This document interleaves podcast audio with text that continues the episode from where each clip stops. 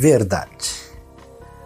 Uma grande crise que está presente numa sociedade que perdeu a sua esperança é que ela deixa de acreditar que seja possível ter acesso à verdade. É de fato claro que a realidade é complexa, nós temos muitos elementos para serem entendidos e explicados, mas infelizmente, diante do mistério da vida, algumas pessoas perdem a esperança sem conseguir conectar uma parte com outra.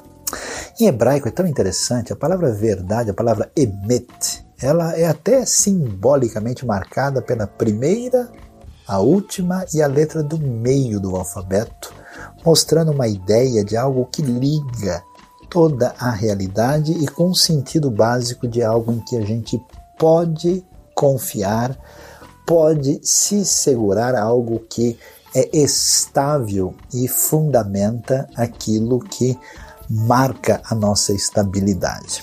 E com certeza não há como ficar à deriva o tempo todo. Em alguma coisa, no final, como fomos criados por Deus, o nosso coração vai se segurar. E a pergunta é: onde está o centro de estabilidade que tem a ver com o entendimento do nosso, da nossa mente, da nossa razão, em sintonia com a estabilidade do nosso coração? Nós somos chamados a caminhar na direção da verdade. Agora, esse negócio da verdade é complicado. Porque grande parte dos crimes da história humana foram feitos em nome da verdade. Ou de uma verdade religiosa, ou de uma verdade antirreligiosa, ou de uma verdade política, ou de uma verdade para desestabilizar o status quo político específico. Quanta coisa absurda foi feita em nome da verdade.